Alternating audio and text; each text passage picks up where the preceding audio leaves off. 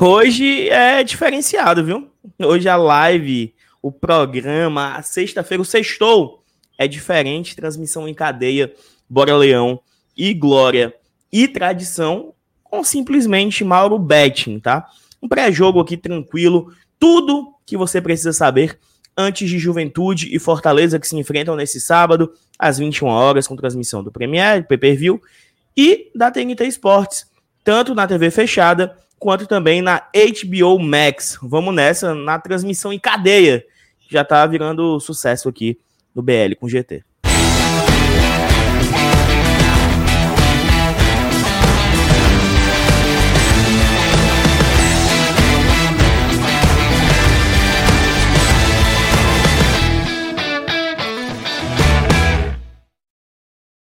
Salve, salve nação tricolor, sejam todos bem-vindos a mais uma live do Glória e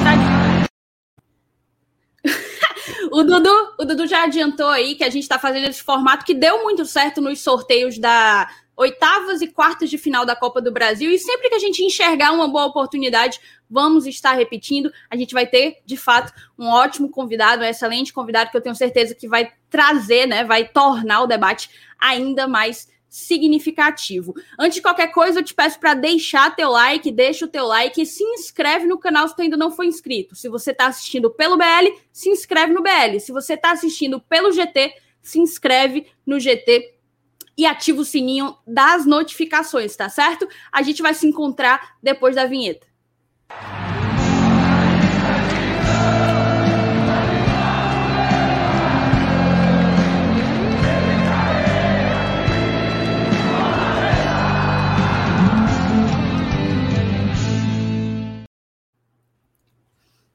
Olha, se o Faustão ficou... tivesse aqui.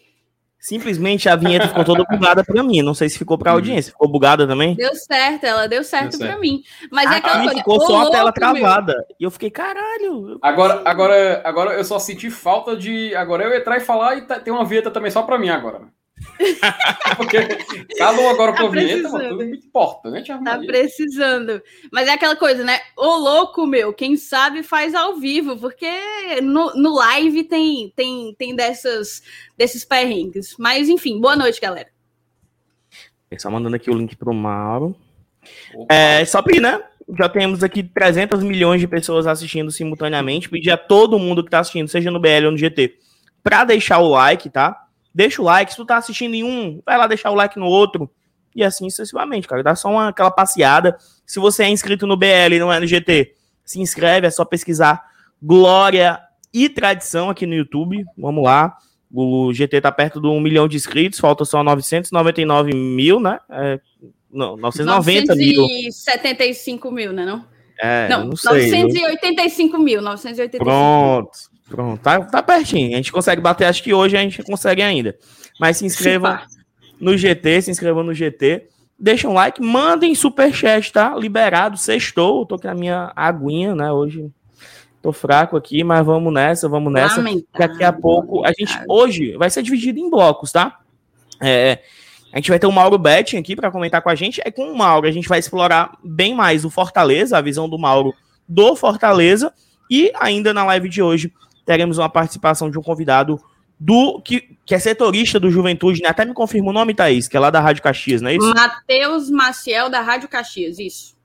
Pronto, Matheus Maciel vai entrar no segundo bloco para falar do, uh, do Juventude, né? Para gente explorar um pouco mais do adversário, treinado nada mais, nada menos pelo rei da tática, pelo primeiro, pelo primeiro traíra da, dessa geração aqui, né? Marquinhos Santos.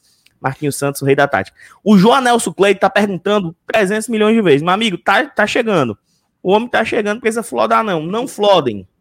Não flodem, porque eu não, mas quando a gente tá aqui na. Quando fica puto, mas bloqueia, né? Bloqueia não, dá aquele put time, né? Aquele negóciozinho pra ficar um Soft block, né? O soft block. Silencia rapidamente. Exatamente, exatamente.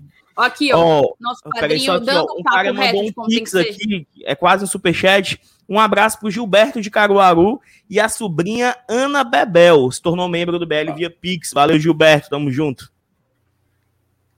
E o, e o Lobato, padrinho do Glória e Tradição, ele já deixou o papo reto aqui. Deu like nos dois canais Bora Ô, todo mundo bom. fazer o mesmo. Vou até conferir se eu já fiz aqui, né? Porque eu não ficar falando dos outros, né? E não ter feito, né? Vou dar aquela conferida aqui, quem sabe faz ao vivo. Não, João Nelson Cleiton, eu não lhe xinguei, é porque atrapalha da gente ler outras mensagens, atrapalha o, o amiguinho. Mas vamos nessa. Mas aí, Felipe, expectativa, expectativa para esse jogo de amanhã. Felipe, faz tempo que eu não faço live com o Felipe, saudade, cara. Rapaz, pois não é, mas faz um tempo. Poxa, essa parceria desde 2018, eu e o Dudu, mas pois é, fazia tempo, mas finalmente de volta. Dudu, cara, Fortaleza Juventude, né? Olha, melhor, Juventude Fortaleza lá em Caxias do Sul. Não, não, vai, não deixe de ser um jogo importante, pode, poderia ser jogo contra o Atlético Mineiro de novo, contra o Flamengo. É a mesma importância, vale três pontos igual. E, poxa, essa reta final, com Juventude, a gente vai pegar também o Cuiabá, o Bahia. É muito importante a gente pontuar, cara. Fortaleza está numa fase muito boa, ele tem que se aproveitar essa época.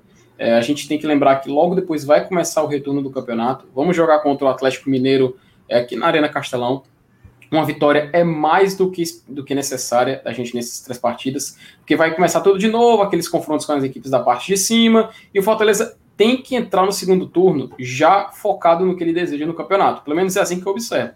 E o primeiro passo para isso seria vencer o Juventude já em Caxias. Não sei se vocês concordam comigo, mas para mim, eu espero muito, muito mesmo que o Fortaleza traga a vitória de lá. Boa, boa. E aí, Thaís? Tua expectativa para amanhã e perguntando logo, quem entra no lugar do Pikachu? Qual a tua opção ali? Daniel Guedes, Edinho, Romarinho, quem tu colocaria? É aquela coisa, a gente já até saiu, acho que foi no Povo, não consegui abrir, o Saulo tinha colocado lá no nosso grupo, quem uma matéria, né, na verdade, do Povo, é, que aparentemente o Voivoda testou o Edinho, né? O Edinho ali na vaga do Iago Pikachu. O que passa a mensagem para nós, primeiro, que ele vai utilizar, que ele pretende seguir utilizando o Edinho da mesma maneira como o Edinho jogou pela sua última passagem aqui pelo Fortaleza, né? Na sua última passagem pelo Fortaleza, ainda com o Rogério Ceni jogando como um ponta pelo lado direito. E uma outra coisa que também acho que deixa claro essa opção pelo Edinho é que justamente é, dificilmente o, o, o Voivoda está contando com o Daniel Guedes como uma possibilidade de ala, né? Eu acho que aí ele já perdeu ainda mais espaço, talvez com a chegada do Edinho, e talvez, de fato, ele sequer seja um substituto para o Tinga, já que agora o Tinga, na cabeça do nosso técnico, ele é um zagueiro. Então, em, em, em havendo a ausência do Tinga, provavelmente não é Daniel Guedes que vai entrar, vai ser justamente um outro zagueiro. E só, só temos o Pikachu, né? De desfoque certo. O Felipe retorna após aquela expulsão injusta deve retornar ao meio campo, né? Fazer a dupla com o Ederson. E a grande dúvida para amanhã é essa mesmo, né? E, assim, falando por cima, porque tem a tese de uma galera falando que o Voivoda deveria poupar amanhã por conta do jogo de quarta-feira contra o São Paulo, quarta-feira que vem, dia 25, tem São Paulo e Fortaleza, na verdade, jogo de ida das quartas de final da Copa do Brasil. Eu sou completamente contra isso. E até o Voivoda, né? O Voivoda, a gente nunca viu o Voivoda simplesmente usar um time alternativo. Ele troca duas, três peças de um jogo para o outro, sempre. Sempre, principalmente peças de ataque. Na volância, ele sempre. O Jussa, compadre. O Jussa é um décimo segundo jogador. É, ele reveza muito entre Felipe, Ederson e Jussa, até para não cansar tanto. Vocês acreditam nessa tese de, de time alternativo para amanhã? Vou responder primeiro, tá, Felipe? Só para dizer que não faz muito sentido, Dudu, principalmente depois que a CBF mudou a data do jogo de volta. Aí é que não faz mesmo, porque o Fortaleza vem agora de uma sequência de jogos apenas uma vez por semana, né? Apenas no, no sábado ou no domingo, pela Série A. A Série A deixou de ser deixou de ser meio de semana, final de semana, meio de semana, final de semana, depois da retomada das fases finais aí dos campeonatos sul-americanos. Então, o Fortaleza vem de uma semana de treino, né? Uma semana de treino, joga contra o, o Juventude no sábado. Provavelmente vão ter o descanso deles de domingo, apesar de que é uma viagem, uma dupla viagem fora de casa, né? Eles já vão para Caxias e de lá já vão para São Paulo, é, vão ter tempo de se recuperar bem. E na quarta eles jogam, jogarão no final de semana seguinte, e aí eles não vão ter o jogo de volta com São Paulo eles vão ter mais uma semana inteira de recuperação e treino, entendeu? Então, assim, principalmente pela mudança de data, da que a CBF fez no jogo de volta da Copa do Brasil, eu acredito que não faz o menor sentido você poupar, até porque a gente tá aí, ó, quase no, na virada de turno e brigando por coisas grandes. A gente não pode abrir mão de entrar sempre com força máxima. Concordo. Antes de passar para Felipe, só leia o superchat, Felipe. Opa, o Marcos Fábio Castro, né? Fé que ganha amanhã, passa adiante. Pô, Marcos Fábio, muito obrigado, cara. Um abraço ali. Tá aí só uma pergunta: esse Marcos Fábio é o Marcos Fábio do lado do GT, né? Exatamente, meu querido uhum. MF. É o MF, sim, um abraço para ele, cara. Um, sempre tá presente aqui, sempre contribuindo também. Um abraço pro cara para acreditar no nosso trabalho. É, e tem novo então... membro do e tem novo membro também no GT, tá? Tem novo membro no GT. Opa. Leia aí esse nome que eu não consegui encontrar não, é, eu não consegui decifrar. É o Aiori 84, é isso, Felipe? Sim, a Ioria 84, né? Ele acabou de se tornar um membro aqui. Seja muito bem-vindo ao Glória e Tradição, também por acompanhar todo o nosso trabalho. E, poxa, cara, a gente só tem a agradecer a tornar o Glória e Tradição ainda mais forte com a sua contribuição agora virando membro. Um abraço para você, a Ioria 84. Boa, boa. Felipe, agora Opa. vamos fazer as honras aqui. Chegou o nosso claro. primeiro convidado da noite, o queridíssimo Mauro Betting. Boa noite, Mauro. Tudo jóia, gente? Prazerzão estar com você, Damasceno, Thaís, Felipe, todo mundo que está aqui no Bora Leão, todo mundo que está aqui com a gente e preparando um grande jogo que a gente vai acompanhar amanhã pela TNT Esportes, pela HBO Max, pelo estádio TNT Esportes, é, pelo Orkut da TNT. Eu nunca sei, o mundo hoje está muito complicado, a gente nunca sabe. Estamos no StreamYard, estamos, não sei, estamos indo para algum lugar. O que é mais importante e trocando ideia, batendo bola com vocês e aprendendo muito com vocês.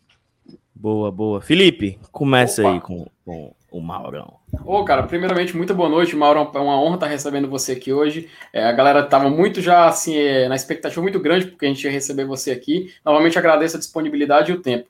É, Mauro, eu vou logo começar, logo de cara, te fazer uma pergunta para você acerca de ponto de vista.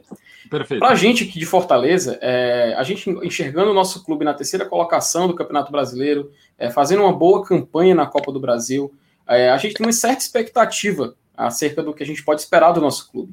Uhum. Só que, justamente por ter essa expectativa, muita gente meio que se priva de não só sonhar, mas de imaginar algo maior, não é? Tipo, a, a, a gente vê muita gente falando, não, o Fortaleza pode ah. ser, ser, considerado um candidato a título, a um Libertadores, mas tem gente que parece que a gente fala isso, a pessoa, fala, meu Deus do céu, não fale isso, isso vai zicar, o time agora vai se acabar, a gente não tem time para isso e uma desconfiança. Exatamente. Mas esse é um ponto de vista local, um ponto de vista uhum. que tem muito aqui em Fortaleza. Você, como é um comentarista de fama, fama nacional, até internacional, uhum. enfim, é muito importante a gente tentar entender como vem essa visão de fora. Então, primeiramente, queria perguntar para você, Mauro, é, como é a visão que vocês estão tendo aí do Fortaleza? E qual é a impressão que vocês estão tendo também? Felipe, eu, eu, até vou falar uma coisa que eu costumo falar sempre, e, e, nesses meus 31 anos como jornalista, por ser torcedor do Palmeiras a 54, não vou dizer que eu seja mais balizado, mas é algo que me baliza profissionalmente, até pessoalmente. Uhum. E, eu sempre defendo que o, o, o jornalista, comentarista, narrador, repórter, enfim, se mantenha torcedor, porque quem mais entende do time é o próprio torcedor, né? É, embora tenha todo esse tempo de, de trabalho, tá, eu não vou ficar aqui, ainda mais com vocês, falando, ah, Fortaleza é isso, Fortaleza é aquilo, ou pela própria rivalidade, o Ceará vai ali e tal. Gente, quem mais entende do, do, do próprio clube é o seu próprio torcedor. É a sua família, é um amor incondicional. A gente pode estudar, como eu estudo, a gente pode ver, e está dando gosto de ver esse time do Fortaleza. Ok, Agora, quem sabe são vocês. E eu vou pegar minha experiência não como jornalista 31, mas como torcedor do Palmeiras a 54. É, eu também sou nessa tese de que joga o favoritismo para lá. Acabei de dar, um pouquinho que eu estava dando uma entrevista para uma rádio em Porto Alegre e para o jornal Lance agora sobre semifinais da Libertadores. E eu estava dando meus palpites. Então, Flamengo disparado de um lado e, e outro jogo, como é daqui a um mês, eu falei, calma lá que está muito equilibrado. Mas hoje, para mim, o Atlético está melhor que o Palmeiras. E é a opinião do, do comentarista. Eu não sou pago para ser torcedor, até porque é algo que não tem preço, tem um valor enorme. Vocês bem sabem, e pelo ótimo trabalho que vocês fazem aqui. Mas assim, é, então você tem que ter esse olhar do torcedor. E às vezes o olhar do torcedor, ele até acredita, mas ele não é que ele não quer acreditar, ele não quer falar que acredita, porque vai que zica, vai que dá a bola, levanta o moral da tropa alheia, do adversário, chama mais holofote. Isso é, é humano, não é nem jornalismo, nem, nem análise esportiva, nem torcida, é humano. Não, eu vou ficar na minha. E claro, Quando você não tem tanto investimento, Claro, quando você pega justamente no campeonato que você tem investindo Palmeiras, Atlético Mineiro, Flamengo desse nível, né? Claro, quando você já tem historicamente menos investimento, quando nós da mídia erradamente não damos a pelota, não damos a atenção de vida, não damos o ibope, não damos a mídia necessária. E, e, e, e, o torcedor sabe que muitas vezes as coisas dão errada, ou às vezes nem dão errado, não começam nem a dar certo. Você fala, não, ah, primeira rodada é legal, pô, do Atlético badalado lá, ah, legal, mas acontece futebol tal. Aí você vai, você é campeão paulista do primeiro turno, né? Os resultados contra os paulistas, e poderia ou deveria ter sido melhor a sorte contra o Santos tal. Você fala, peraí, aí tem coisa, né? E tem mesmo. E assim, ah, o campeonato está só começando, a gente está acabando o turno. Né? E não é só Libertadores, não é só Libertadores, não é só o brasileiro, é a Copa do Brasil. E, e o ato falho, talvez muito certo, é Libertadores também. É, claro, eventualmente não vai dar título, mas quem esperava? O próprio presidente já disse, você sabe muito melhor do que eu, Voivoda também, atletas do Fortaleza, pô, a princípio não era para brigar pelo título, mas vai indo, você tem que brigar. E tem que aceitar essa resposta. Aí não é o torcedor, não é vocês, não é imprensa, daqui, de lá, de qualquer lugar, é o time, é o elenco, é cada um, comissão técnica, direção, patrocinador, todo mundo. Eu falei, gente, ó, é, a gente está se planejando e está mesmo para ser o que a gente está sendo nos últimos anos, brilhantemente. E é o seguinte: vamos chegar para ficar? Vamos mostrar a força da nossa torcida, do nosso amor, mas com organização, com, com compliance, com profissionalismo e não só remunerado. Ainda mais no futebol, a gente tem que fazer a distinção do que é profissional, do que é remunerado. A gente tem muita gente remunerada e mal remunerada quando é remunerada.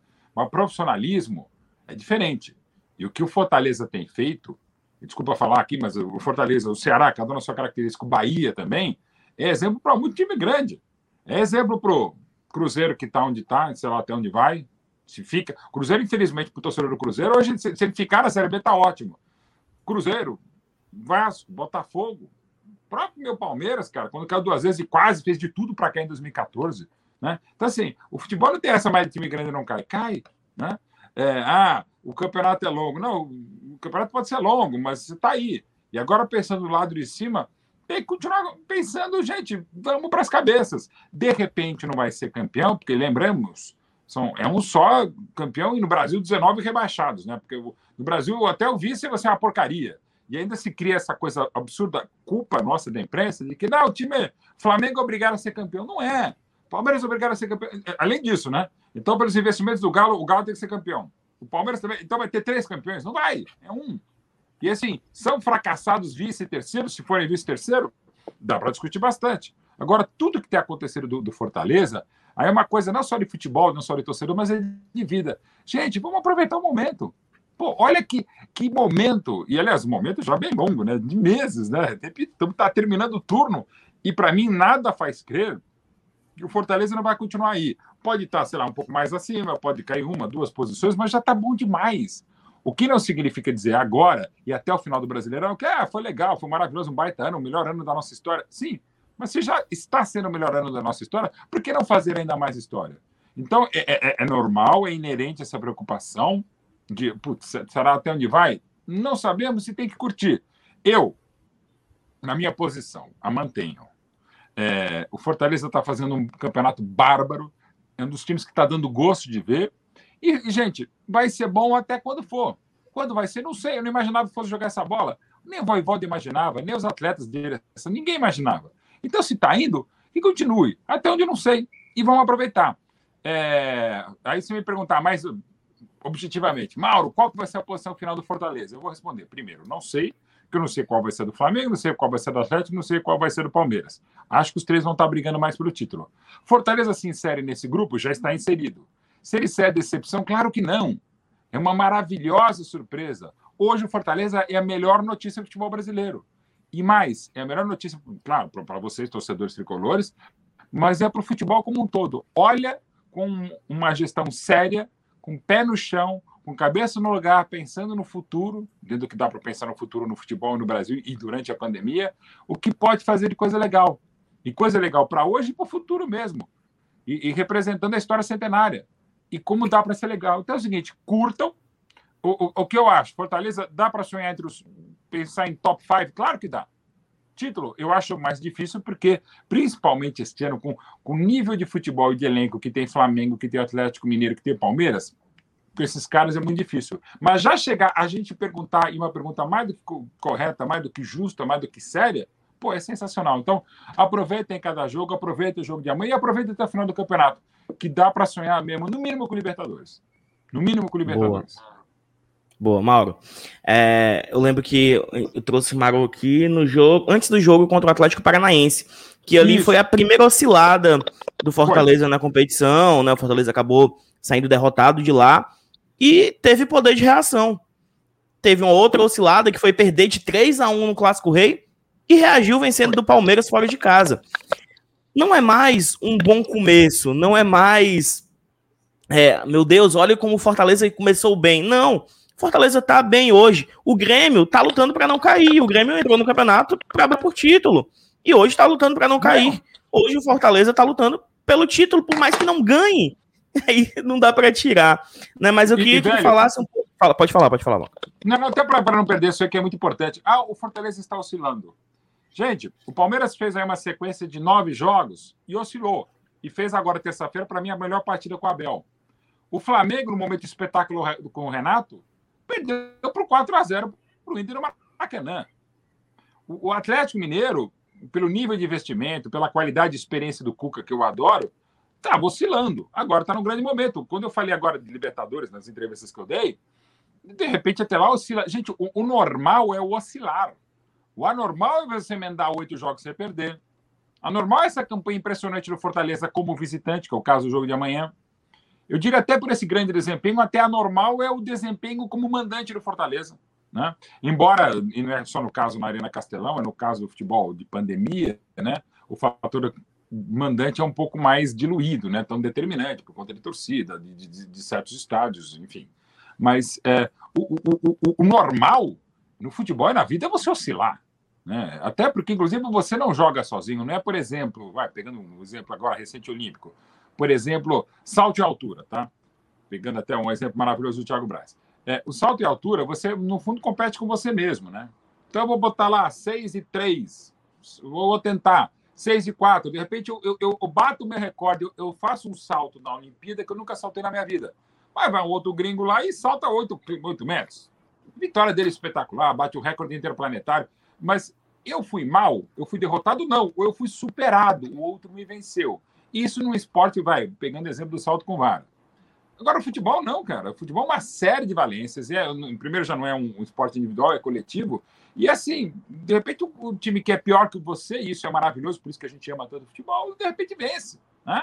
Ou um time com menor investimento, um clube com menor investimento, no caso do Fortaleza, consegue superar esses grandões. Consegue, na casa do Palmeiras, fazer o que fez na Allianz Parque. Contra o São Paulo, consegue estar numa campanha brilhante, como a gente está falando, e vai falar ainda. E, e mais, e às vezes você faz tudo direitinho e dá tudo errado. Você administra bem, faz a atuação, mas do outro lado tem um, o, o, outro time que não são, são seriam nove Mauro Betti jogando, de repente ele joga como se fossem 12 Messi. E aí dá certo, né? Ou o nosso próprio time consegue uma superação. É da vida. Você, né, você tem outro lado, tem arbitragem, né? E você sabe muito melhor do que eu que a arbitragem não é que é feita preponderantemente para os grandes clubes. Mas na dúvida, vai ter um Fortaleza aí e vou usar no caso do meu time, Fortaleza e Palmeiras.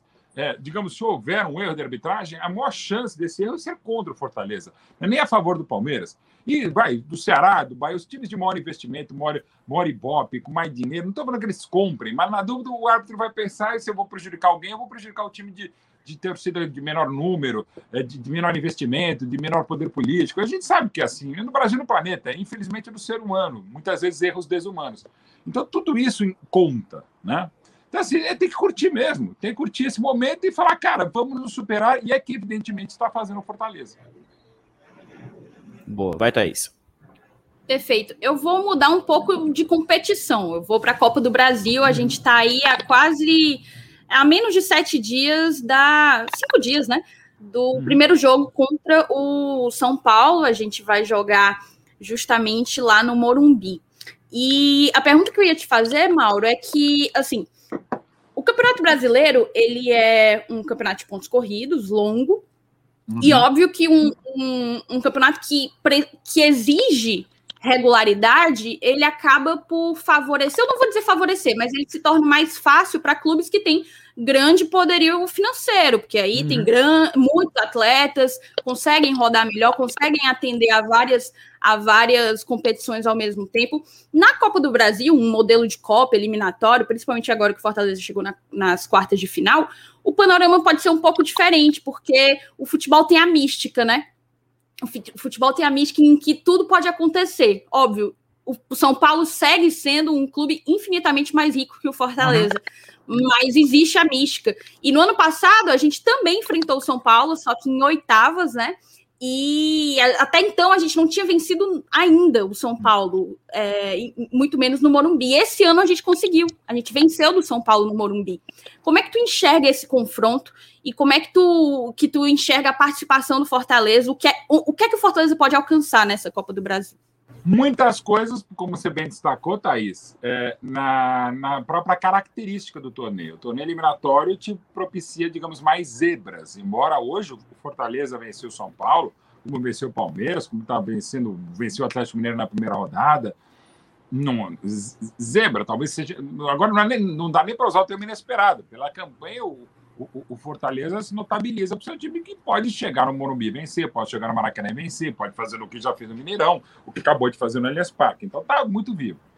É, e, aí você falou mística, é verdade. No caso específico, em confronto contra um tricampeão da América, um tricampeão mundial, o clube brasileiro com o maior número de títulos internacionais. Só que em nível nacional, falando um pouco de mística, é, o São Paulo, estranhamente, tem uma final disputada de, de Copa do Brasil e perdida em 2000 para o Cruzeiro de virada no Mineirão e só, o São Paulo não tem título de Copa do Brasil.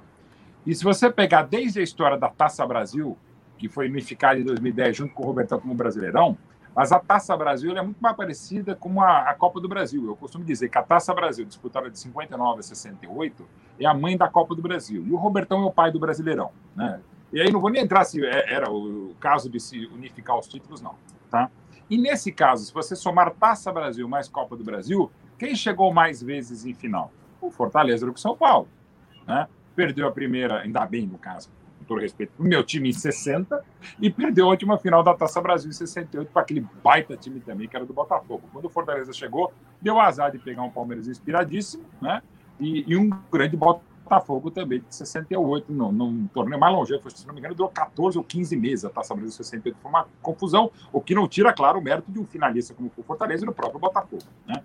Então, assim, é, então Fortaleza, e aliás, não só com esse detalhe, e outro detalhe, né? Falando de Taça Brasil. O São Paulo nunca jogou a Taça Brasil, não é só que ele nunca venceu a Taça Brasil, o São Paulo nunca disputou, porque era um torneio à época que não havia convidado, era só campeão e eventualmente vice de um determinado estado. E o São Paulo foi a maior fila, até que ele acabou de vencer contra o Palmeiras, de títulos estaduais. O São Paulo ganhou um paulista de 57 a 70 também, porque estava construído no Morumbi, e também porque tinha o Santos do Pelé, aquele baita Palmeiras, a primeira academia, coisa e tal. Então, o São Paulo, assim como o Corinthians, jamais disputaram a Taça Brasil. E o Fortaleza foi duas vezes a final. Né? Então, o Fortaleza tem, uma, digamos, mais, digamos não, é um fato, tem mais finais disputadas de Taça Brasil do que o próprio São Paulo. O São Paulo nem disputou o torneio. Os mais de 80 clubes que disputaram a Taça Brasil, o São Paulo não participou.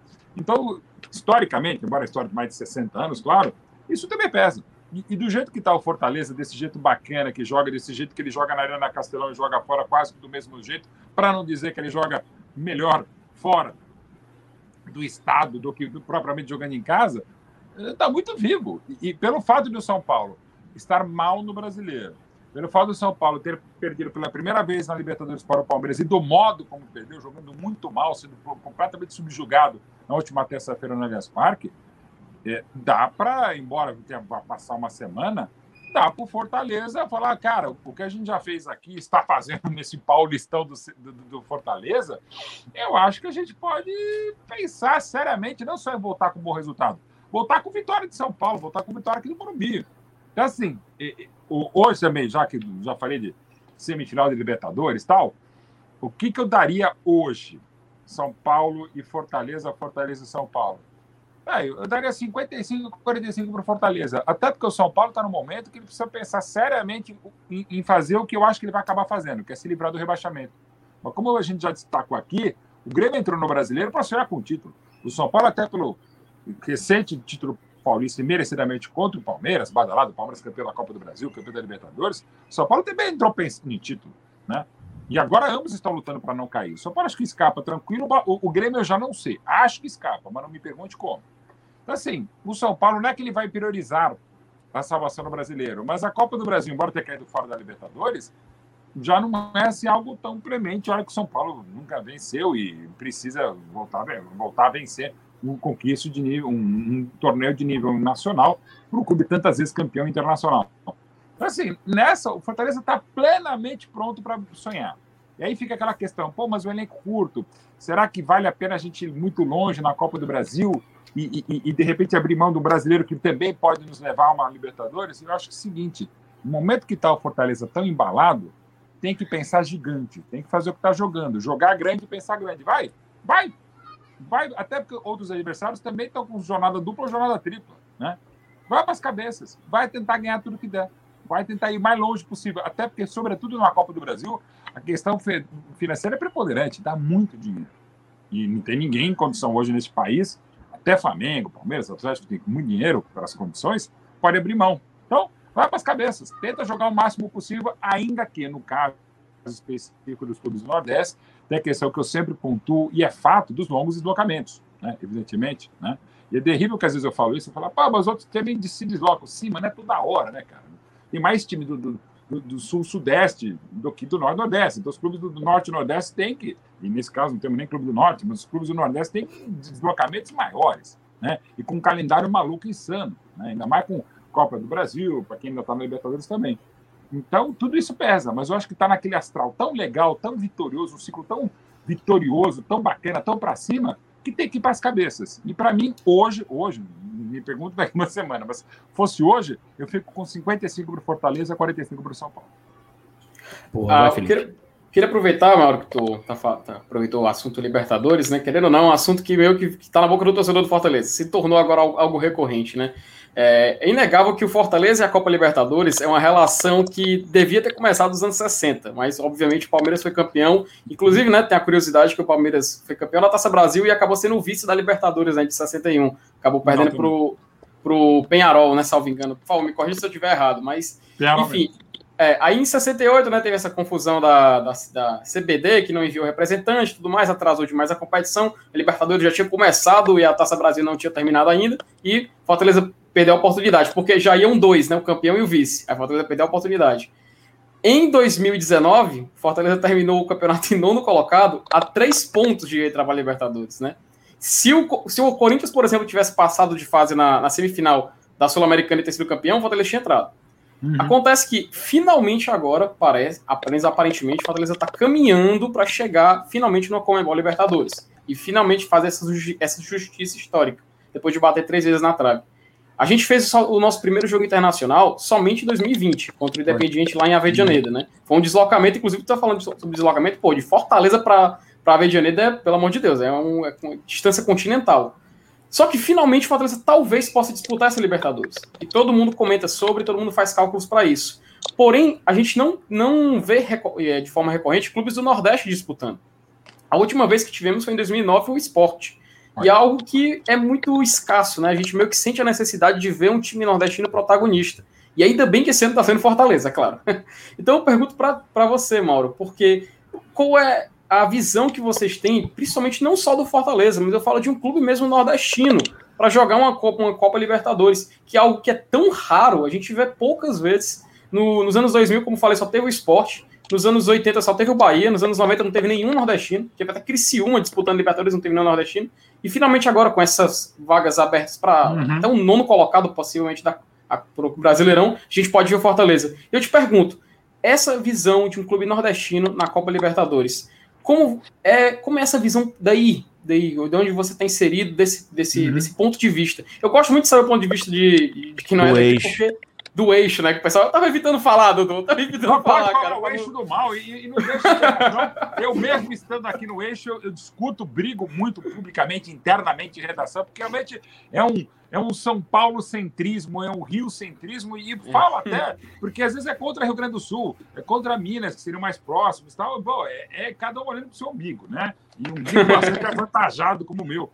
É muito legal, porque Você citou, por exemplo, o último que foi o esporte, e aí eu posso dizer mesmo, de coração e de fígado, e de pâncreas, e de tudo, velho. Um bom desespero naquela de 2009, o Marcão para variar. Inclusive, no mesmo 10 anos depois dele ter sido canonizado contra o Corinthians nas quartas de final da Libertadores, no mesmo 12 de maio, ele catou tudo contra o esporte e classificou o Palmeiras numa quartas de final terrível. O esporte já tinha se enfrentado na fase de grupos e uma carta de uma na quarta de final, não, uma oitava de final muito, muito difícil. Tá? Daí o Palmeiras na fase seguinte, quarta de final, se eliminado mais uma vez pelo Nacional Uruguaio. Então, assim, quando vem, vem forte, né? Ah, mas de repente outros não fizeram boas campanhas, assim, uma série de circunstâncias, né? E daí você pode também falar, como você falar, pô, mas esses são oito vagas, nove. Gente, não importa, você tá lá. Até porque é, o Chelsea não era o campeão inglês, não era mesmo, acabou de ganhar a Champions. Então, assim, pelo próprio. E estão falando de Champions, estão falando de Libertadores, não necessariamente você é o campeão. Se você está lá, é uma outra história. E às vezes você não faz um grande nacional, mas faz um grande Libertadores, você não faz um grande inglesão, um italianão, mas você chega e, e, e decide o título né, de, de uma Champions, pela, até para aquilo que a gente estava falando com a Thaís, até pela característica do campeonato eliminatório. Mas vai ser muito legal. E fala aqui como jornalista e até como é, um, um comentarista que trabalha no SBT também e que temos os direitos de, de, de, de Libertadores. Então, assim, é, e fala isso, eu estou falando aqui, não vou dizer que seja algo que não devesse falar, é, é só imaginar minimamente, para o SBT, até por ver a Copa do Nordeste, uma emissora de caráter nacional, ontem completou 40 anos, eu tenho um privilégio de trabalhar lá agora, desde o ano passado, Pô, para o SBT seria maravilhoso um clube do Nordeste, em todos os sentidos, até pela maneira como a emissora abraça o, o Nordeste. Para falar, ah, pô, mas aí é por interesses. Que seja, gente. Também a gente tem que imaginar. Que seja. É, seria muito legal. E ainda mais, e vou além, vai. Digamos que eu seja um cara de Vênus, né? E venha para a Terra, vai. Então vai lá. Campeonato, ó, aqui é o futebol pentacampeão mundial. Então eu quero ver esse campeonato nacional. Antes fosse bem assim, mas enfim, tudo bem. Então vou lá. Tá lá, digamos, um mosaico na tela. Vai. Digamos Pegue uma rodada qualquer. A rodada que o Fortaleza venceu o Palmeiras na Parque. Foi lá em São Paulo pela primeira vez e venceu, uh, desde 2005, né, o, o, o, campeão da América e o campeão da Libertadores. Então, você está vendo lá, digamos, 10 jogos ao mesmo tempo. Você vai estar tá vendo o jogo, as vicissitudes da partida que foi dos três a Você vai estar tá vendo lá, você vai. Né, digamos, eu não sei nada, eu sou um venusiano, tá? No cenário de futebol. Eu vou estar tá vendo o jogo, eu vou olhar, falei, não sei história, não sei nada, eu vou pelo encantamento, tá? Eu vou meio que provavelmente, até porque do jeito que foi a maneira, no final tal, eu vou olhar para o jogo de Fortaleza, cara. Assim, eu provavelmente vou ver para o Atlético Mineiro, Flamengo e Fortaleza. Embora foi na mesma rodada que no dia seguinte o Flamengo perdeu para o Inter 4 a 0 Mas enfim, digamos, em condições normais, nesse, nesse brasileiro, vai. Então, se não fosse, vai, um clipe de cinco minutos no YouTube dos melhores momentos do Fortaleza, do Flamengo. Eu o Flamengo encanta mais até pelo investimento, pela qualidade e tal. Mas eu vou acabar vendo muitos momentos, eu vou estar olhando para Fortaleza. Então, assim, é... e, e, na hora do vamos ver, tem camisa, tem dinheiro, tem tradição, tem força política, de bastidor, ok. Mas é, tem bola. E lá dentro, essa bola que o time do Voivoda está jogando é, é, encantadora. Eu falei, pô, esses caras são time para torcer. De repente eu venho de Vênus e viro, e viro tricolor. Por quê? Porque tá um time bacana de ver. É o time que vai para cima, é o time que faz bonito, é o time que vibra, é o time que tem um encantamento, é um time que não tem medo, é um time destemido, é um time legal de ver. Então vou ver esse time. E numa dessas, esse time ganha. Acontece às vezes do futebol feio ganhar. Aliás, um dos problemas do futebol brasileiro, do futebol jogado no Brasil, é isso. Às vezes ficou se criando essa coisa de que não é preciso jogar feio para ganhar. É preciso ser resultadista e só. Eu não sou contra resultado. Não quero sou só a Holanda de 74, o Brasil de 82, é um grande de 54. Até, inclusive, um quadro aqui em cima tem um quadro do Puskas. Eu estava hoje pela. Não, ontem estava com a camisa do Cruyff. Eu sou. Eu adoro histórias maravilhosas. Eu sou apaixonado pelo Brasil de 82. Tem um futebol de botão aqui do Brasil de 82 atrás dessa tapadeira aqui. Mas eh, eu gosto também do Brasil de 70, que é maravilhoso, o modo de todos, e ganhou. Ganhou todos os seis jogos. Então, assim, e mesmo o Brasil de 2002, queridíssimo Filipão, aí falo de coração com vários amigos que eu tive que o, esporte me deu e o Palmeiras me deu são 13 ou 14 do time de, 80, de 2002 que eram do Palmeiras, com o Marcão, que foram ou que seriam do Palmeiras. Mas, pô, eu prefiro ver um jogo de, 2000, de, de 82 aos jogos de 2002, mesmo. Eu, eu, o jogo que eu mais vi na vida é o Brasil-Itália, do 5 de julho de 82 do Sarriá, até para entender, entender e continuo sem entender. Se estivesse jogando até hoje, estaria 7.438 para a Itália, 7.437 para o Brasil. não ia ganhar daquele jeito, não tinha jeito. E acontece. Itália era um ótimo time, ou virou um ótimo time durante a Copa. Então, assim, mas, mas voltando, é, o Fortaleza tem que falar, é, jogar jogo, aquele básico, vale para Fortaleza, vale para todo mundo.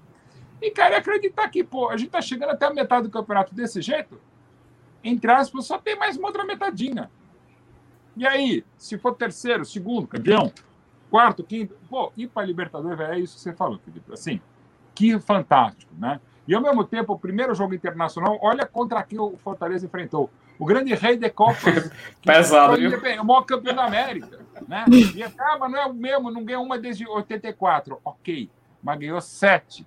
Inclusive a última, claro, em 84. Então, assim, nem Boca, nem River, nem Santos, nem São Paulo, ninguém. Nem os, o Grêmio e, e Palmeiras, que foram os que mais jogaram 21 vezes entre os brasileiros, ganharam tudo isso aí. Ah, mas teve roubo. Roubo não. Teve arbitragens horrorosas a favor de Independente, era um time que batia muito nos anos 70, tudo bem, mas ganhou sete, sete roubadas, como foi, por exemplo, sinal roubadas, com arbitragem horrorosa, por exemplo, como foi contra o Colo-Colo em 73, a arbitragem do brasileiro Romaldo Filho. Não, não foram todas, né? Então, assim, ah, eu, eu, me, me afanaram sete vezes. Pô, a culpa é sua. Entram na tua casa sete vezes, a culpa é sua. E não é possível que você tenha roubado sete títulos. Você é campeão da América. Algum mérito você teve. E olha que bacana, meu tempo terrível, né? Por circunstâncias, mas enfim, se estrear contra um independente, né? Com a história que tem independente. Mas a história que Fortaleza vai criando. Eu falo muito na Champions, que também a gente vê na TNT e agora também no SBT. Ah, essa coisa, né? E até porque eu faço vários trabalhos também com o Paris Saint-Germain. Ah, esse clube da moda. Vem cá, entre aspas, moda também é o, é o Chelsea desde 2003, o Manchester City desde 2008. E vou dizer, porque eu peguei essa modinha porque era jovem, o Bayern de Munique quando começou a Bundesliga em 63, 64, o Bayern de Munique estava na segunda divisão. Quando começou a Bundesliga, o campeonato profissional na Alemanha, o Bayern de Munique tinha um título e era um clube de 1903. O Bayern virou esse colosso interplanetário desde o final dos anos 60, com Beckenbauer, com o falecido Gerd Miller no último final de semana, Sepp Maier, maravilhoso Breiter, enfim, em 76, quando o Cruzeiro já tinha o Rummenigge. Então as coisas vão mudando. E o próprio Paris Saint-Germain acabou de fazer 51 anos. Então, assim, é, é um clube evidentemente jovem, um clube o clube fundado em 1970. Ah, mas entrou no dinheiro em 2011? Sim, como agora está jorrando no Atlético, como está jorrando no, no, Flamengo, com as suas peculiaridades, do Palmeiras as mesmas coisas, peculiaridades e tal. Então são momentos, né? E, e, você vira a história. O que tem feito muito bem o Atlético Paranaense desde 99, né? O que lamentavelmente deixou de fazer o Botafogo, está deixando de fazer o Vasco, o que o Fluminense duras penas e bolas e dinheiros vai tentando fazer. Então, gente, é, temos os 12 grandes, mas infelizmente eu posso falar, eu escrevi o livro da portuguesa, o livro do centenário da portuguesa ano passado, uma grande honra de ofício. É, torço para que a gente possa escrever, não eu, né? O livro dos 200 anos da portuguesa, mas eu não sei. O América do Rio, que era, o que não está sendo. É, sabe, as coisas mudam. Nem todo mundo, e não é só no campo do futebol, outras instituições, grandes grupos, grandes conglomerados, grandes países. Você, a gente está falando só do Império Romano, Estava falando do Império Turco-Otomano. Gente, as coisas mudam. E você pode eventualmente estar numa situação, se não inferior, não tão forte, você pode crescer.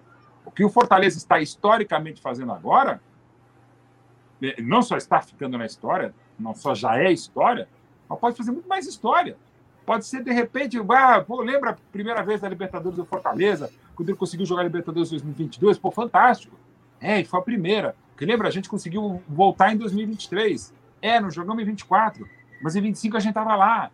Ou em 26 não estávamos, mas ganhamos a Copa Sul-Americana. Aí você vai vendo e fala: caraca, estou pegando o exemplo do Atlético Paranaense. O Atlético, em 90, no final dos anos 90, ele se projetou. Quando ele inaugurou a Arena da Baixada, falou: olha, em 2024, ano do centenário do Atlético, a gente vai, ser, vai querer ser campeão do mundo. Cara, em 2005 eles foram vice-campeão da América. Em 2019 ganharam uma Copa Sul-Americana. 18, em 19 ganha a Copa do Brasil. Então, assim, é, é, é pensar e jogar jogo. É, é, com todos esses cuidados, sem querer zicar tal, mas uma hora esse jogo vira. E, e às vezes vira para ficar. É um ciclo virtuoso. E pelo que está sendo planejado por essa administração, dá para sonhar sim. E que seja uma virada de chave, não só para Fortaleza, mas para os times daqui do Nordeste, Bahia e tal. Porque enquanto os outros se apequenam, outros vão ter que aparecer para se agigantar. É o ciclo faz espaço, futebol, né? né? É, é, é, o que eu falo sempre, às vezes. Ah, pô, o time não tá legal, o time tá com problema na lateral esquerda, não, não, não tem centroavante, não tem banco. Gente, é, alguém precisa ser campeão. Alguém vai ser campeão. Você não precisa toda hora ter um futebol maravilhoso como o Flamengo de 2019 ou o Barcelona do, do, do Guardiola do Messi. Alguém precisa ser campeão. É a pena que nos últimos anos, isso é uma crítica talvez forte, mas infelizmente para mim real, parecia que eram 20 equipes no Brasileirão lutando contra o rebaixamento. Quem melhor escapasse era campeão. Às vezes parecia. Esse ano não. Esse ano provavelmente teremos um grande campeão. Seja o Flamengo, seja o que eu quero, que é o Palmeiras, seja o Atlético, pode ser, estamos aqui, não é porque estamos falando aqui, mas já falamos bastante. Pode ser o Fortaleza, alguém pode subir também, ok. Mas a gente vai ter um, temos um campeonato muito melhor do que nos últimos anos, em nível, de modo geral, de partidas, e o próprio Fortaleza é um que ele está ajudando a elevar o nível, como diria o Bruno Henrique, para outro patamar. Mas assim, é... então você consegue. Então, assim, às vezes não está legal, alguém vai lá e ganha. Né? E, e, e, e, na boa. E não é porque ah, o pessoal vai esquecer. Não, é campeão, velho. A gente também tem a mania no, no, Brasil, e não só no futebol, mas no esporte. A gente só gosta, a gente não, a gente não gosta de esporte, a gente gosta de vencedor. Né? Então, a Isaquias na canoa, não, não viramos o país da canoa. Né? A gente, mas, pô, legal, ganhou Isaquias, a gente nem, nem, lembra mais como é que ele ganhou, qual era a modalidade e tal. Né? Aquela coisa do Google no final dos anos 90, no início do século passado, deste século. Pô, legal, quase mais ninguém vê tênis ou vê aquela coisa do Piquet, sendo ok. Agora, no futebol, não. Isso, pelo menos, graças a Deus. É um amor incondicional. A gente, Fortaleza, como lamentavelmente não faz muito tempo, estava no pior momento da história, mas você vê como vocês sabem, né? Como vocês sofreram para voltar ao nível que agora vocês estão no melhor nível da história.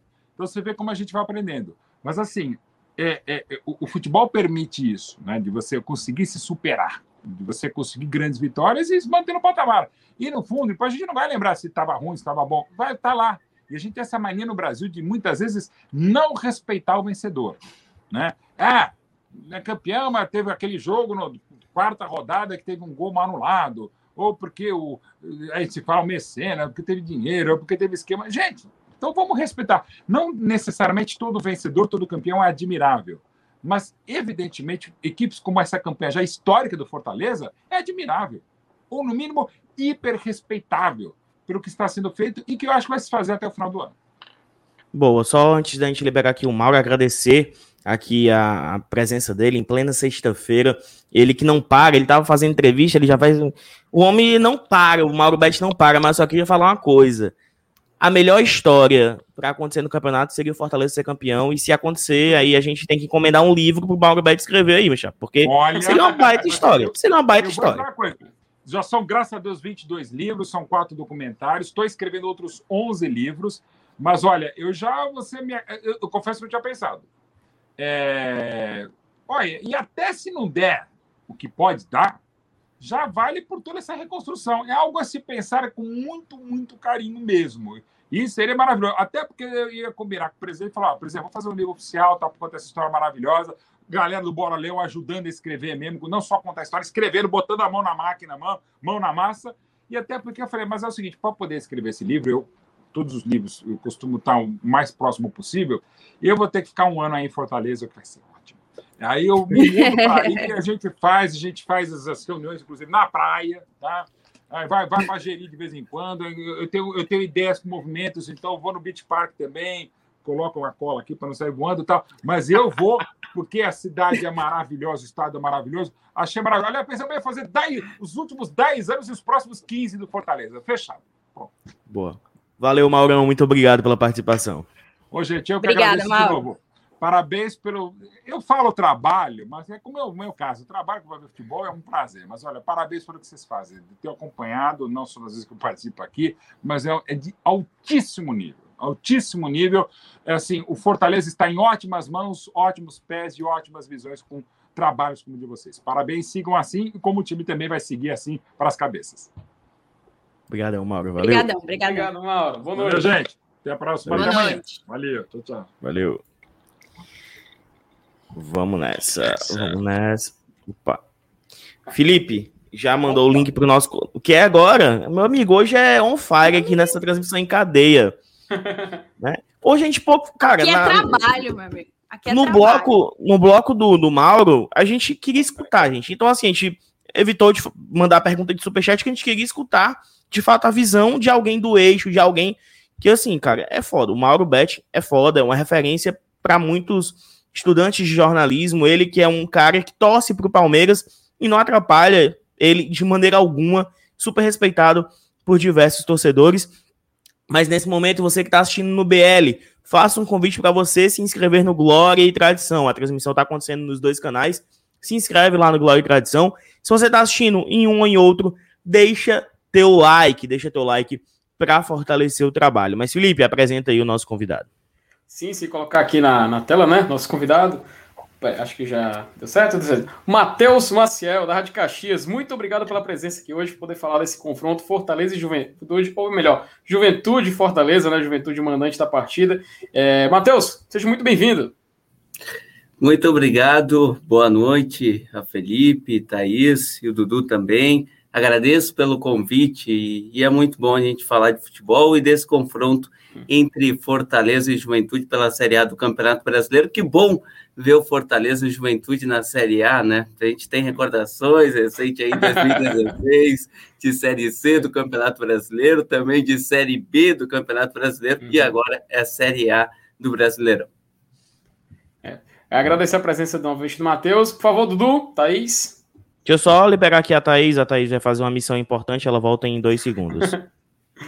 É, enquanto, enquanto ela volta, é, queria, como o Matheus lembrou, né? A gente teve esse confronto em 2016, que a gente prefere não lembrar, teve os confrontos em 2018, que aí o torcedor do Fortaleza gosta de lembrar, né? Que foram dois jogos bem, bem importantes na nossa caminhada.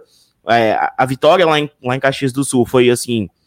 Foi espetacular para a torcida e o fechamento, né? Foi o fechamento daquela série B, foi assim, uma apoteose, cara. Foi muito massa, muito massa. O torcedor foi pro jogo. Quanto foi o jogo? Sei que a gente ganhou 4x1. Foi 4x1, foi. Pronto, é porque assim, naquele jogo o que menos importava de fato era a bola rolando. O torcedor tava ali pra festejar. Mas deixando a torcida de lado, eu quero falar, Matheus, de um cara que é muito é, conhecido, não o quinteiro, mas que é o Marquinhos Santos, que é o rei da tática, como chamam aqui. E, e, detalhe, Dudu, detalhe, ele seria o treinador daquele mata-mata da Série C 2016. Exatamente. Seria ele, seria Exatamente. ele mas ele foi embora. Não sei se o Matheus lembra. Às vésperas do mata-mata, Marquinhos Santos simplesmente falou tchau, abandonou o barco, foi pro Figueirense e tá fazendo um bom trabalho por aí. Aqui no Fortaleza ele fazia um bom trabalho em 2016, no seu retorno em 2017 não conseguiu, mas queria que tu falasse como é que joga esse Juventude de Marquinhos Santos porque não tem como a gente acompanhar plenamente, né? Mas é, um, é uma surpresa o Juventude. O Juventude é cotado para brigar, de fato, contra o rebaixamento, e hoje o Juventude briga por uma vaga de Sul-Americana. Faz pontuação para isso e tem uma arma muito forte, que é jogar lá no Alfredo Jacone. Mas queria que tu falasse um pouco do, do da tropa do Marquinhos Santos, da tropa do Rei da Tática. Falei, Matheus. Olha só, para começar falando do trabalho do Marquinhos Santos, é bom a gente lembrar em 2019, quando ele assume o Juventude na Série C do Campeonato Brasileiro. O Marquinhos, que pegou um Juventude que tinha sido rebaixado em 2018, da B para C, e aí assumiu o Marquinhos com status de, de bom treinador para o Juventude na Série C. O Juventude que investiu naquele momento, tinha jogadores como João Paulo, Renato Cajá, e conseguiu subir. Subir com tranquilidade em cima do Imperatriz, com o Renato Cajá novamente sendo o cara. O, o Marquinhos, já naquele momento, mostrava ser um, um técnico bastante inteligente e, e, e, que conseguiu bons resultados naquele juventude. Só que é assim, é aquele juventude que tem aquela característica de nunca desistir, de ganha uma, perde a outra, empata a outra, aí ganha, empata, perde. Não é o Juventude que vai perder duas, três e vai desanimar e vai ficar pelo caminho. Não, é um Juventude que a gente nota bastante focado e determinado, que, que realmente é quase aquele sistema do pintado do, do ano passado da Série B. Esse foi o Juventude da Série C do Campeonato Brasileiro, jogando com três atacantes que tinha lá o Breno Lopes, o Dalberto, depois o Carlão, colheitadeira, o centroavante. Esse era o Juventude com, com o Cajá no meio de campo tinha o João Paulo, primeiro volante. Agora, esse ano, nessa temporada, o, o Juventude eh, não ficou com, Mar... com o Pintado, no ano passado, 2020, o Pintado acabou conseguindo acesso, mas foi para a Ferroviária, porque recebeu uma proposta melhor, porque ia ganhar mais, e aí chega o Marquinhos. Só que não... Uh, não foi uma boa repercussão para o Marquinhos Santos, porque a torcida não queria muito o Marquinhos, porque o Marquinhos, esqueci de falar isso importante, a saída do Marquinhos, o Marquinhos conseguiu acesso para o Juventude para a Série B em 2019, porém, é, ali no para disputa da semifinal de título, Marquinhos saiu para assumir a Chapecoense, é, porque a Chapecoense estava caindo na Série A. E aí a torcida não gostou disso porque ele foi emprestado, foi o Marquinhos Santos foi emprestado para a Chapecoense. Aí foi algo esquisito que nunca aconteceu, né? Emprestar um técnico. Aí quando ele voltou, ah, veio bastante críticas. O Juventude sofreu bastante com isso. O Marquinhos Santos sofreu bastante com isso. E o Marquinhos, quando ficou parado no ano passado, o que, que ele fez? Ele foi estudar. Ele foi estudar fora do país, foi para a Europa. É, então, um técnico totalmente inteligente. E esse ano mostra isso. Ele com poucas peças, com poucas reposições. O Juventude é uma das equipes que menos é, investiu, né? Investiu, trouxe jogadores, mas eu quero dizer que a folha do Juventude não, é, não, não tem um grande nome, não tem um grande jogador assim que vai pesar, né? Então, o Juventude que, que é bastante polivalente. O Marquinhos joga com três atacantes, com aquela ideia desde lá de 2019, é, mas dependendo do adversário, ele muda a tática da equipe. Se ele jogar contra o Flamengo, ele vai tirar um atacante, vai colocar mais um meia, vai colocar mais um volante. Então ele estuda muito o adversário. Esse time do Juventude, bastante marcador, bastante é, valente. O Juventude que tem alguns protagonistas, a gente pode falar mais disso, do Wesley, do Paulinho Boia, que chegou do São Paulo. Esse é o Juventude. Os laterais não sobem muito, ficam mais atrás, mais a defensiva. O Juventude sofre um pouco com isso, porque o Juventude tem uma bola para matar no jogo. E se não matar, vai sofrer. E aí pode levar o gol no final. Já aconteceu isso. O Juventude que jogou bem contra o Palmeiras e daqui a pouco em casa levou três gols e perdeu ali de 3 a 0. O que aconteceu com o Atlético Paranaense? Jogou um bom primeiro tempo em cima do Atlético, mas aí não fez. Não, é, é, é o que eu digo.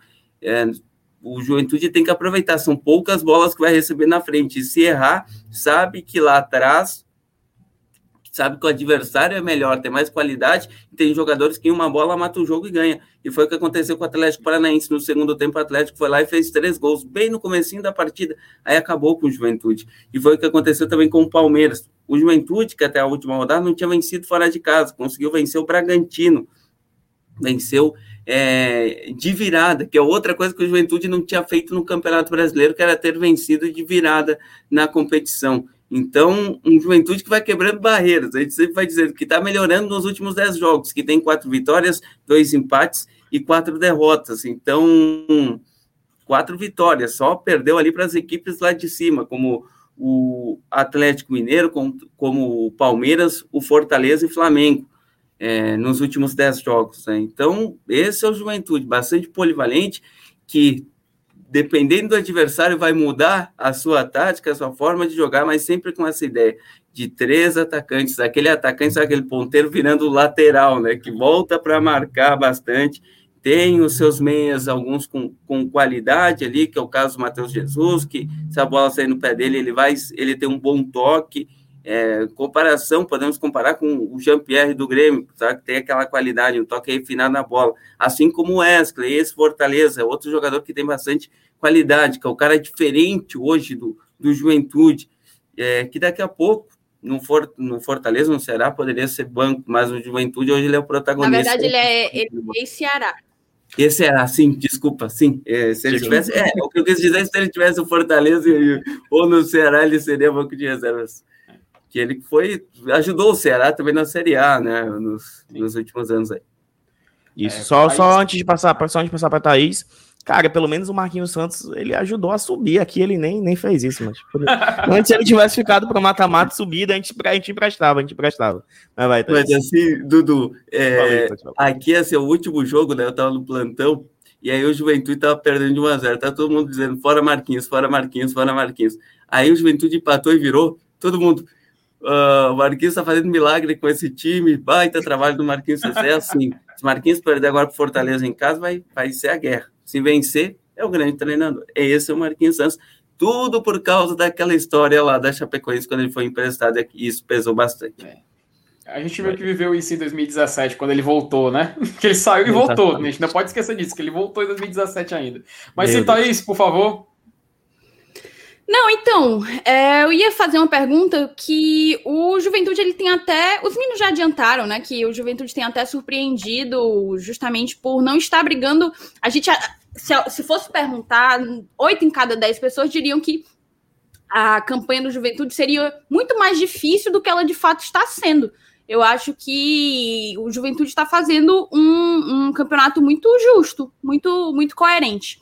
E, e, ele é um dos melhores, assim, ele está no top 10 aí de mandantes, né? É, oitavo melhor mandante da Série A, com oito jogos, quatro vitórias, um empate, três derrotas. Então, tem aí 54% de aproveitamento e perdeu o seu grande, sua grande estrela, seu principal jogador, que era até então, inclusive, artilheiro do campeonato, né? O Matheus Peixoto.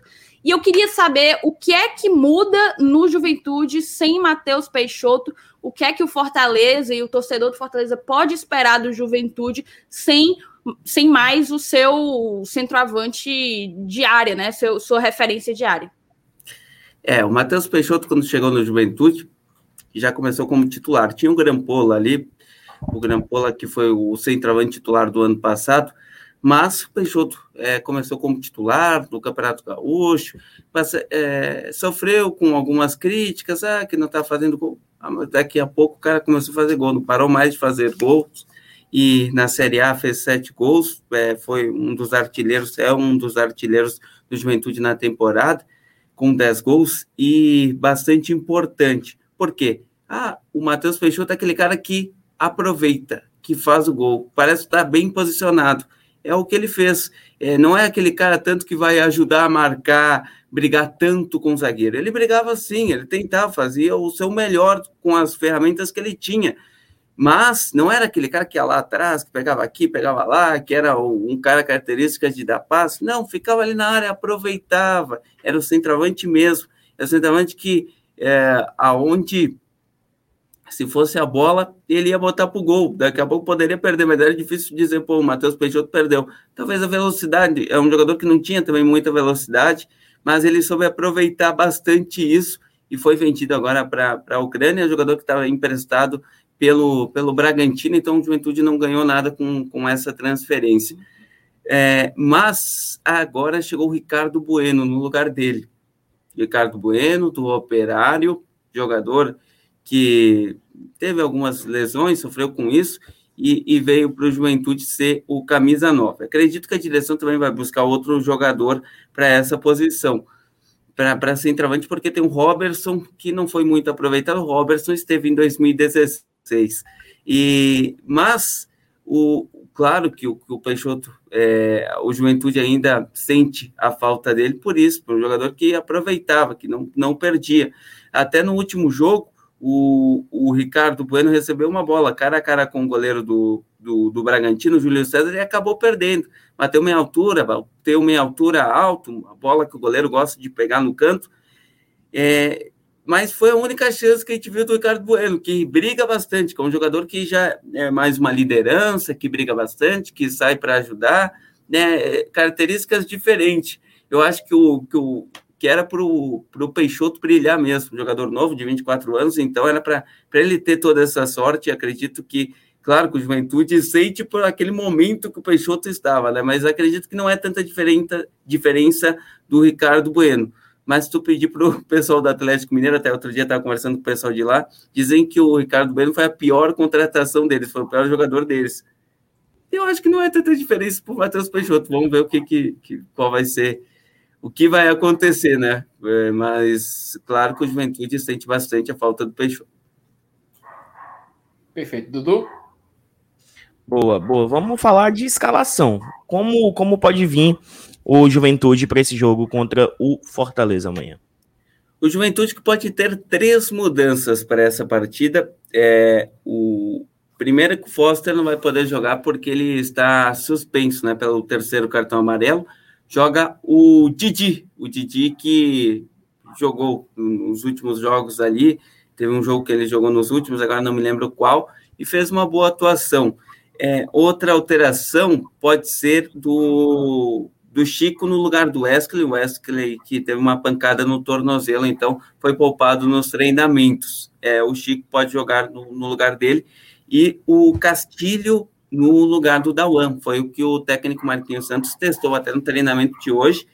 O, o, o treinamento de hoje foi aberto, até o meu colega acompanhou, Bruno Muck, e, e, o Juventude teve a escalação do treinamento de hoje, que a gente acredita que vai ser assim com Marcelo Carné, Michel Macedo, Vitor Mendes e Didi, eu William Matheus fechando a defesa. Aí tem o Matheus Jesus, o Guilherme Castilho, Capixaba, Chico e Paulinho Boia, e centralizado lá na frente o Ricardo Bueno. Este, então, um provável time do Juventude para enfrentar a equipe do Fortaleza é, amanhã. Perfeito. É, a gente tinha combinado né, com, com o Matheus, é, fechar aqui rapidinho 20 minutinhos. Não sei se a Thaís tem alguma última pergunta para o nosso convidado. Eu tenho, eu faço uma e a gente encerra com o Matheus. Te agradecer mais uma vez, Matheus, por ter topado vir conversar aqui com a gente, com Glória e Tradição e com Bora Leão. É, basicamente, eu ia te perguntar se, assim, se coloca como voivoda. Você é o voivoda por alguns instantes, enquanto você me responder essa, essa pergunta. É, qual é a maior fragilidade do Juventude e o, qual é a maior fragilidade que tem que ser explorada pelo Fortaleza para que o Fortaleza encontre a vitória em Caxias do Sul? É uma boa pergunta. Olha, eu acho que o Juventude sofre bastante com a bola aérea, né? Com, com os seus zagueiros, que são bastante criticados, os zagueiros do Juventude. Então, Vocês levaram um nosso, né? Hã? Vocês levaram um, um zagueiro nosso. É, exatamente. O Quinteiro chegou essa semana aí e já começou a treinar na quarta-feira. É, o, o, Foster, bastante criticado, que não vai poder atuar nessa partida, mas é um, um jogador bastante polivalente bastante esforçado, pode daqui a pouco jogar de lateral ou de volante. E também o, o Vitor Mendes, chamado aqui por Vitão, que era do Atlético Mineiro da base. Mas é, eu acho que o ponto fraco do Juventude é a defesa, os erros individuais. Juventude tem bastante erros individuais. Ah, mas todas as equipes têm. Sim, todas as equipes têm. Mas o Juventude é aquele time que tem, se tem uma oportunidade, tem que fazer e não pode perder a, a bola, é, tem que, não pode ter erros, não pode ter besteiras. Então, eu, eu, acredito que a grande dificuldade do Juventude é sim a, a defesa, a bola aérea. Essa é o medo que, que eu tenho ali, é um ponto fraco do Juventude. Que no meio de campo pode jogar com, com o Matheus Jesus, talvez não vai ter aquele grande volante guerreiro ali, marcador, né? Porque o Matheus Jesus não é dessa característica, caso não jogar o Dawan. Então, daqui a pouco, o meio de campo também pode ser um ponto fraco do Juventude, mas acredito que também não, porque tem o Guilherme Castilho, um jogador bastante de bastante raça, de bastante, bastante aguerrido, porém ganha bastante cartões, né? Mas eu acredito que o ponto fraco do Juventude é a defesa e a bola aérea ainda. Essa é, é, é a minha ideia, né? É a minha opinião do, da fragilidade do Juventude. Perfeito. Matheus, só tenho te agradecer a presença aqui hoje, cara. Agradecer a disponibilidade, a galera também do chat que for participando. É, é muito bom a gente receber. A gente sempre convida o setorista para falar um pouco mais sobre o clube que a gente está enfrentando. E foi muito bom saber as informações do Juventude. Juventude que a gente olha na tabela, lembra muito Fortaleza no seu primeiro ano de Série A. Inclusive fazendo uma campanha parecida, bem ali, perto de garantir uma vaga também para a Copa Sul-Americana. Enfim, Matheus, muito obrigado por sua presença aqui hoje. Agradecemos novamente e fique à vontade aqui, a casa é sua, sempre que quiser voltar aqui no e Tradição. Obrigado, Felipe, Thaís e Dudu. É, antes, esqueci de uma coisa, tá? o Wagner, que foi o destaque na última rodada, é, não treinou hoje, é, foi poupado por desgaste, tá? Um jogador que teve uma lesão no Acho joelho. Acho que ele marcou dois gols, né? Isso, dois gols, e foi os dois primeiros gols dele na temporada, jogador que foi até importante o ano passado na Série B, que chegou na metade da Série B, foi importante, fez gols, e acabou tendo uma lesão no joelho. E aí agora ele voltou, aí teve Covid, mas é um jogador bastante experiente que a gente conhece de Fluminense, Cruzeiro, né? E acabou que, que foi poupado no treinamento de hoje por desgaste né, físico, mas acredito que talvez esteja no, esteja no, no, banco de reservas contra o Fortaleza. Agradeço bastante é, o convite de vocês, Felipe, Thaís, Dudu, e estou à disposição aí do, do canal Glória e Paixão, que de muita qualidade, viu? Eu estava assistindo ali o Mauro Betti, aí eu disse, pô, Cara, colocaram o Mauro Betting, agora eu vou entrar com isso, que responsa, viu? Muito obrigado. Que é isso, manteve, manteve a, live em alto nível. Agradecemos demais aqui a sua presença, viu, Matheus? Obrigado Valeu, e muito boa noite. Valeu. Valeu. Valeu. É, então, continuando aqui, né, pessoal? Vou passar agora o comando da live de volta para o meu querido Dudu Damasceno, né, Dudu? Que isso, cara. Vamos nessa, vamos nessa. É, que é isso, né? Hoje convidados, convidados no plural Rapaz, aí. Foi bom, foi bom. Foi bom, foi bom. Mas não tem muito a falar, não, né? Mas sextou, a galera quer também, né, dar aquela curtidinha. Fortaleza para amanhã. Bizu, como eu acho que vai ser, sem, sem informação. Boeck, acho que é mantido no gol. Assino. Tinga, Benevenuto e Tite. Aí eu não sei como é que vai jogar, se o Tite vai, ou se o Tinga vai jogar como lateral, e aí o Edinho entra numa linha mais avançada, mas acho, formando como se fosse um 3-5-2. Edinho, Ederson, Felipe, Crispim e Vargas. E a dúvida de sempre no ataque, né? A gente nunca sabe quem serão os dois a jogar no ataque. Ora joga o Wellington Paulista e David, ora joga o Wellington Paulista e Robson, Robson e David, pode pintar um, um Henrique também. A gente não faz a menor ideia. De resto, é aquela escalação base, acho eu, com Edinho no lugar. Lá, o, o, Sal, o, Sal, o Sal Lavacalha, mano. O Sal Lavacalha. o, pessoal, o pessoal do chat não perdoa, não, né, mano? Pelo amor de GP Deus. é outra coisa, mano. GP é outra coisa. Não é, mas pelo amor de Deus. Por favor, Ei, passa adiante, passa adiante, por favor, só um minuto, gente. Só um minuto. É, eu concordo muito aí com o Dudu. Ai, meu Deus do céu. O Dudu, que é um, é um apaixonado, eu concordo muito com ele.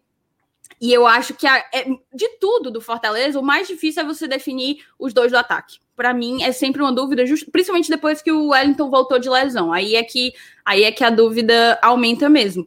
E concordo com você, Dudu. Assim, na verdade eu acho que o, o esquema vai ser o mesmo, 3-5-2, não vejo por que mudar.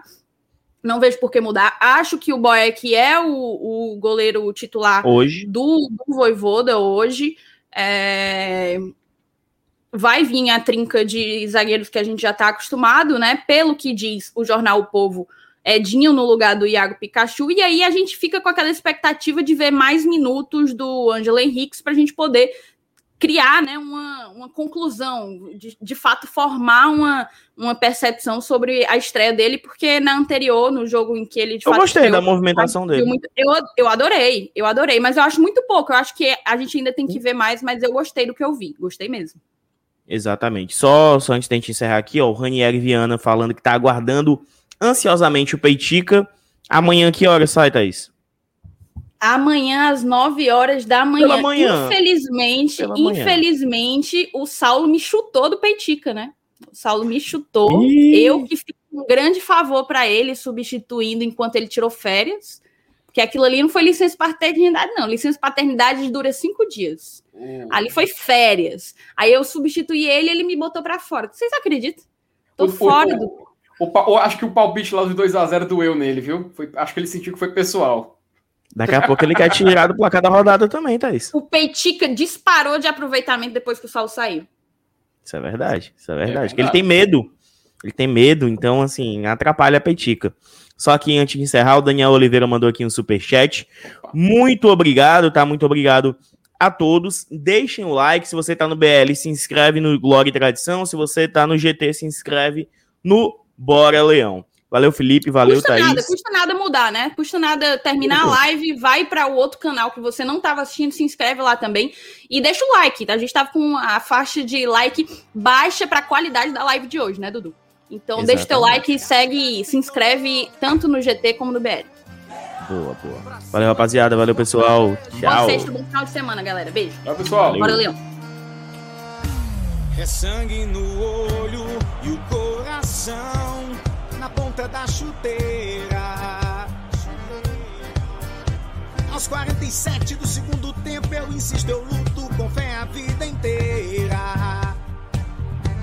Na selva sou rei, no campo sou valente. arquibancada é a gente. Minha nação é tricolor, tua camisa, meu amor. Somos milhões no seu abraço, salve o tricolor de aço. O som da batida na palma da mão, a voz da torcida vem do coração que canta, que agita, que grita.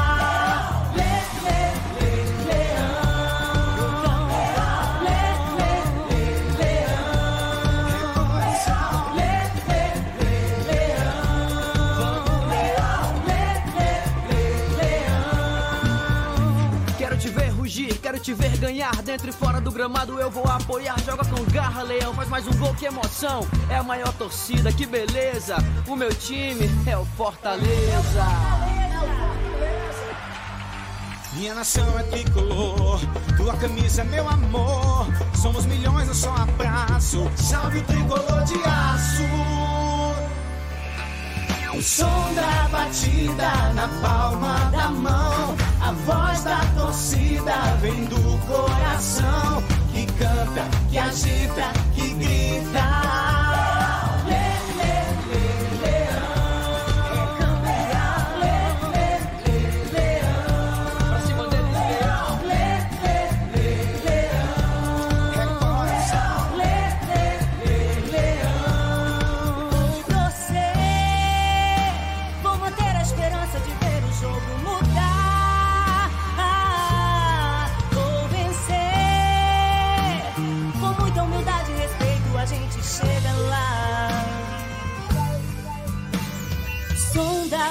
Batida na palma da mão. A voz da torcida vem do coração que canta, que agita, que grita.